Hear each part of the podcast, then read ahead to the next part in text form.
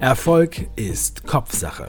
Herzlich willkommen bei der Mutter aller Mindset Podcasts. Das ist Kopf schlägt Potenzial. Mein Name ist Dave. In dieser Show stelle ich ganz besonderen Menschen elf Fragen, die sie aus ihrer Komfortzone locken. In der heutigen Sendung präsentiere ich voller Stolz Thomas Knedel. Aus seiner Feder stammt das deutsche Standardwerk für Immobilieninvestment. Thomas erschuf die Marke Immopreneur und zeigte, dass Immobilien extrem sexy sind und hilft dem deutschsprachigen Raum direkt in Büchern oder auf seinem jährlichen Event beim Immobilienhandel. Ein kleiner Mann, aber eine große Persönlichkeit. Thomas, herzlich willkommen zur Show!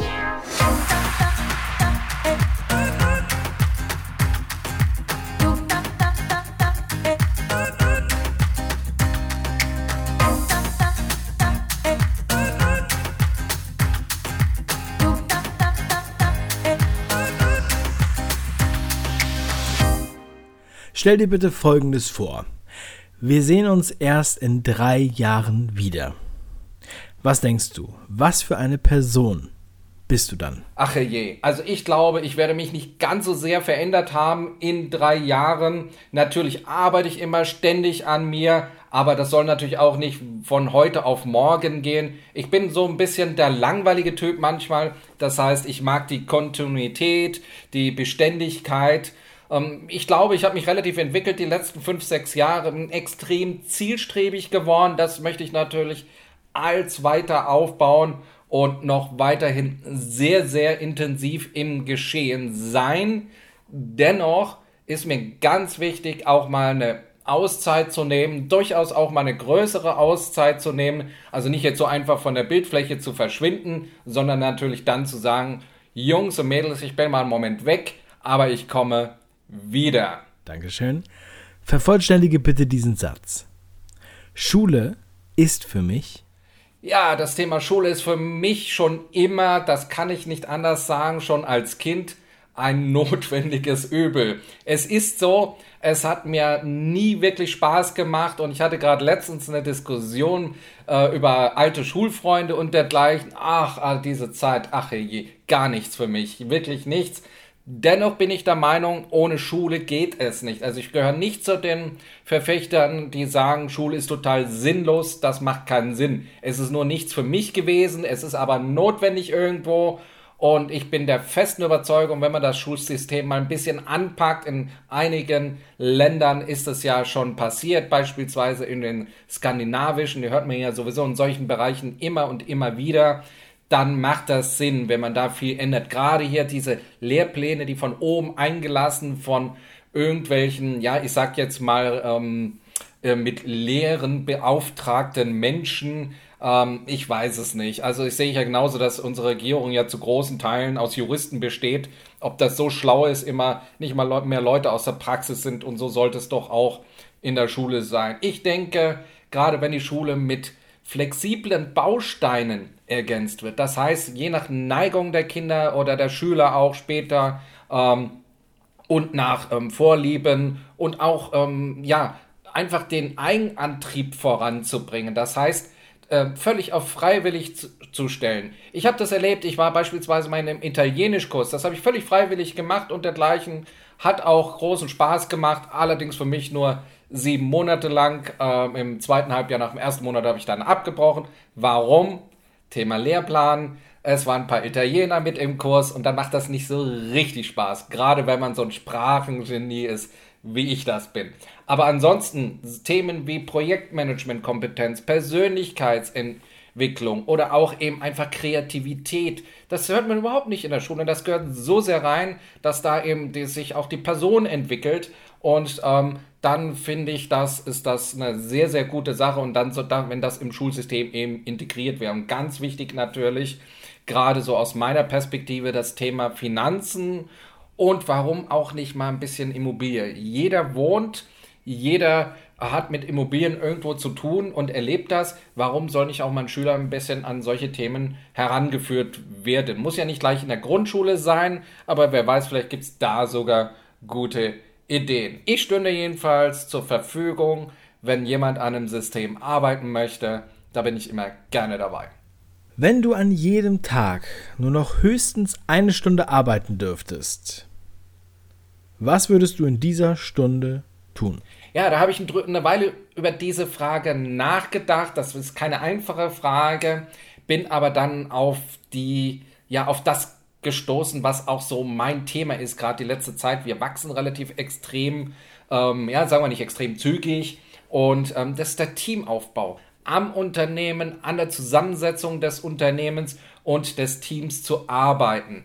Das finde ich ist so für mich der Kern der Sache. Und wenn ich nämlich ein gutes Team habe, dann können die nämlich meine Arbeiten, vor allem die operativen Tätigkeiten übernehmen. Und deswegen finde ich, ist der Teamaufbau, ein richtig gut funktionierendes Team, der Kern eines jeden Unternehmens. Und dann hat man, äh, das Team hilft dir dann sogar Strukturen im Unternehmen aufzubauen und dann zum Beispiel auch in das Thema Kooperationen zu gehen, wo ich, wo ich mich natürlich auch gerne selbst immer mit einbringe. Das ist ja klar, die übergeordneten Dinge, aber das funktioniert.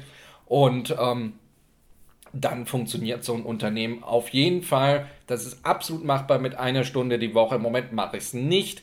Eher ist es anderthalb Stunden die Stunde. So komprimiert ist es bei mir. Nein, im Ernst. Also ich bringe da mal locker 12 bis 14 Stunden am Tag zusammen. Aber das macht mir nichts. Dann ist es mir völlig egal, weil ich habe ja ein Hobby mit beruflichem Hintergrund. In was für einer Fernsehsendung wärst du gerne? Also von Kochsendung bis Actionfilm ist alles erlaubt.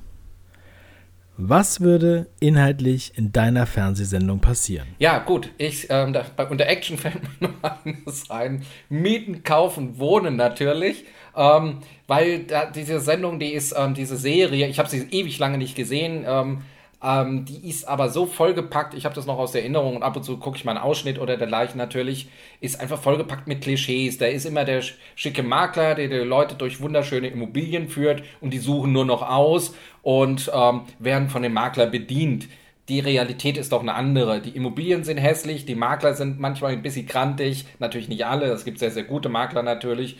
Und ähm, die Immobilien sind auch nicht wirklich schön und ähm, die werden auch nicht so dir zugetragen, sondern du musst ein bisschen was tun, um ein ordentliches Investment zu machen. Oder auch selbst beim Eigennutzer ist das ja so. Also mit diesen Klischees aufzuräumen, deswegen würde ich gerne mal als Fremdkörper da mitmachen. Wenn man mich nimmt, bin ich sofort dabei. Und dann würde ich auch mal zum Beispiel eine Investorenfolge anregen. Das heißt auch mal zu unterstützen. Wie ticken eigentlich Immobilieninvestoren? Sind das wirklich die Spekulanten und die Immobilienhaie? Oder sind das nicht vielleicht doch die Menschen, die am Ende mit ihrer Kreativität dafür sorgen, dass unsere Städte schöner werden. Stell dir mal vor, du würdest heute deinen persönlichen Highscore deines Lebens angezeigt bekommen. So wie beim Videospiel. Wo würdest du besonders punkten? Ja, da habe ich auch einen Moment überlegt, aber ich denke, ich bin so einer, der ähm, ja relativ geduldig ist, also vor allem durchhält Durchhaltevermögen hat und ähm, ich fasse nach. Beispiel Baugenehmigung, Bauanträge. Ich lasse da nicht locker. Ich fasse immer und immer wieder nach. Und ähm, was anderes, was ich glaube ich ganz gut hinbekomme mittlerweile, ist das Thema Strukturen schaffen, Systeme aufzubauen, Wiederholbarkeit aufzubauen, was im Business ja extrem wichtig ist, um sich zu entlasten und Arbeit zu verteilen. Du darfst dich mit nur einem Hashtag beschreiben. Welches ist das und warum? Ja, Hashtag Wadenbeißer ist mir spontan eingefallen, weil ich eben so derjenige bin, wie so der Kleffer, der nicht mehr loslässt und immer dran bleibt. Und dann ist mir noch ein zweiter eingefallen. Ich weiß, ich sollte nur einen nennen, aber es gibt keine Regeln, die nicht auch mal gebrochen werden. Und das ist Hashtag, wer wundert sich, Immopreneur. Immopreneur steht ja für Immobilienunternehmer. Da steckt also all das drin, was ich den ganzen Tag so betreibe, nämlich ein Geschäftsmodell rund um Immobilien, Geld mit Immobilien verdienen, darum geht es ja und das auf kreative Art und Weise. Wie, wie sind wir eigentlich auf diesen schicken Begriff gekommen? Kann ich mal ganz kurz erläutern. Es war auf dem Weg zum Investmentpark Gerald Hörhan in Wien auf einer Rolltreppe. Wir haben die ganze Zeit äh, mein damaliger Marketer Dennis Andatsch und ich gebrainstormt und überlegt, wie wir unsere Plattform künftig eben nennen könnten und haben uns die Bälle hin und her geworfen. Und da ist uns der, ja, ist es wie, uns wie Schuppen von den Augen gefallen. Wie wäre es denn mit Immopreneur? Wir haben es dann erstmal verworfen gehabt, lustigerweise, weil wir uns dann überlegt haben, Mann, das kann sich keiner merken. Aber wir haben es zwei Tage später wieder aufgegriffen und haben gesagt, that's it. Und seitdem nennt sich die Immopreneur Community sogar auch selbst Immopreneur. Welche verstorbene Persönlichkeit würdest du gern treffen und was würdest du sie fragen? Ja, auch da habe ich im Moment überlegt, ich würde mehrere Persönlichkeiten gerne treffen würden und das sind Architekten und Stadtplaner. Und diesen würde ich auf die Ohren hauen. Ja, du hast richtig gehört, ich würde denen eine watschen. Warum? Weil ich mir nämlich die Architekten mal raussuchen würde, die die Wohnsiedlungen in den 70er Jahren hochgezogen haben, die die entworfen haben. Vor allem, ich weiß, dass dann durch ein politischer Druck dahinter war, aber jeder Kreative kann sich eigentlich wehren oder auch mal versuchen, das lebenswerter zu machen.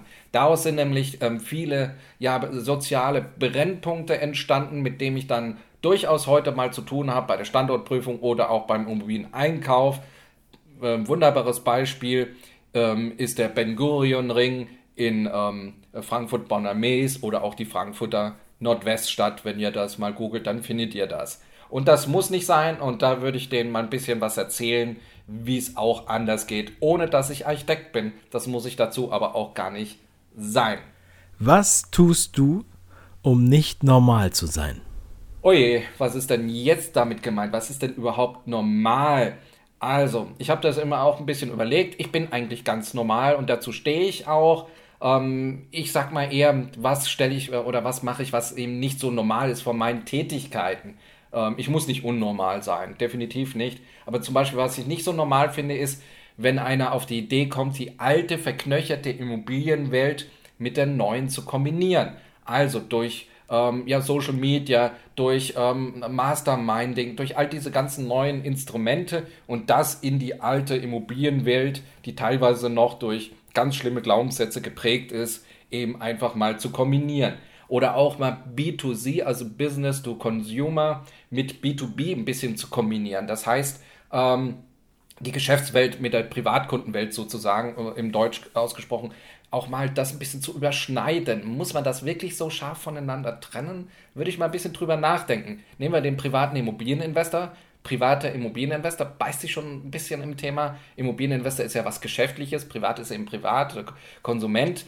Da kann man mal überlegen, ähm, ja, was kann man daraus machen? Was kann man da für Twitter daraus bauen? Und ähm, wie kann man da so Prozesse so ein bisschen optimieren? Und was ich auch relativ ungewöhnlich finde und immer wieder gerne mache, wenn sich die ganz dicken Fische der Branche, also die Großinvestoren, mit dem Einsteiger treffen, der gerade seine erste oder zweite Wohnung gekauft hat. Da knistert es manchmal in der Luft. Und das sind so unterschiedliche Welten, die da aufeinander kommen. Und da freue ich mich dann gerade über diejenigen, die, also über die großen Investoren vor allem, die ähm, so bereitwillig diesen jungen Investoren auch mal auf die Sprünge helfen. Und ähm, ich erwähne es ja gerade schon mal am Anfang, natürlich ganz wichtig auch, äh, ein bisschen untypisch ist, eben auch diese Netzwerke, diese völlig unterschiedlichen Netzwerke eben auch mal zu überkreuzen, so wie wir es ja auf dem Immopreneur-Kongress beispielsweise machen. Meine Oma sagte immer, über Geld spricht man nicht, Geld hat man. Wie sprichst du über Geld? Und wie oft tauschst du dich darüber aus? Ja, das ist ein Riesenthema, auch bei mir in der Familie. Man spricht da nicht über Geld, man schweigt, es tot, irgendwo das Thema. Ähm, man äh, spricht nicht über die Probleme, die da vielleicht dadurch entstehen. Nichts. Ich sehe es völlig anders.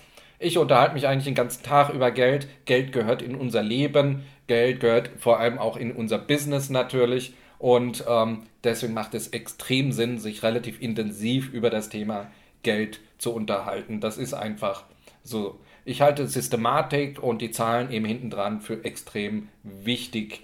Und ähm, ja, also das sind so meine Themen in Richtung Geld auf jeden Fall. Ähm, ein Nonplusultra da immer dabei zu sein. Was sind deine drei wichtigsten Fähigkeiten, die du der nächsten Generation mitgeben möchtest? Ja, selbstverständlich über Geld nachzudenken. Die Vorlage, die war ja nun wirklich da.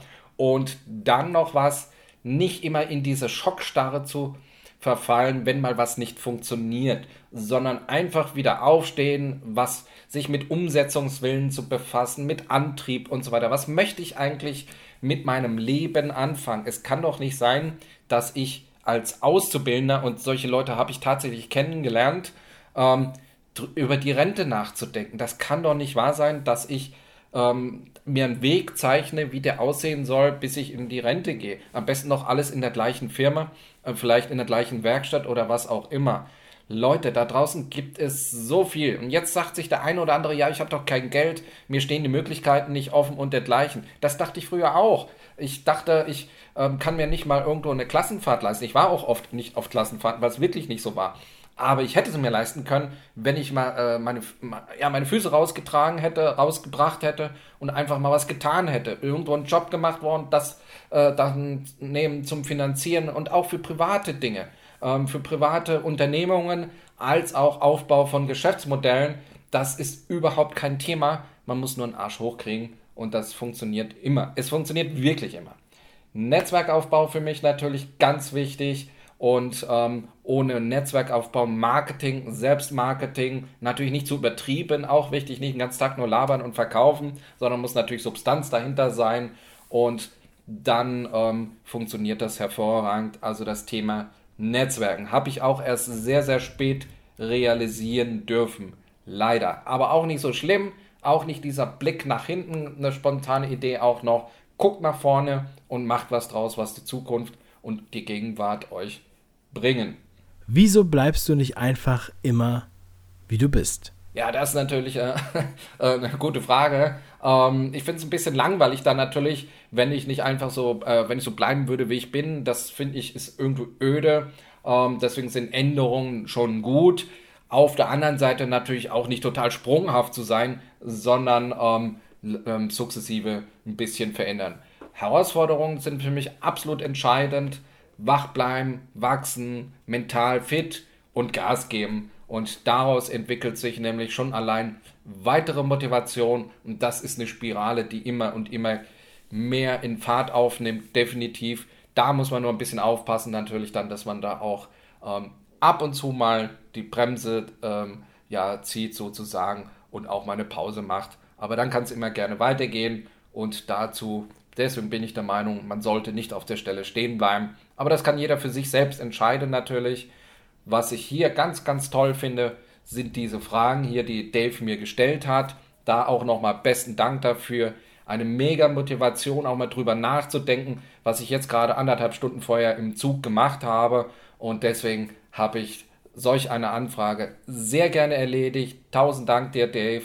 Und bis bald einmal. Ciao, ciao. Macht's gut. Das waren elf Fragen an Thomas Knedel hier bei Kopf schlägt Potenzial. Thomas, vielen lieben Dank für deine Offenheit und deine Antworten. Alle Infos zu Thomas Buch, Podcast oder Immopreneur-Kongress findest du in der Beschreibung zu dieser Podcast-Folge verlinkt. Wenn dir die Sendung gefallen hat, bewerte sie bitte in deiner Podcast-App mit 5 Sternen und bestell dir am besten heute noch mein kostenloses Buch Kopf schlägt Potenzial auf www.kopf-schlägt-potenzial.de. In jedem Fall, mach was draus. Mein Name ist Dave. Ciao.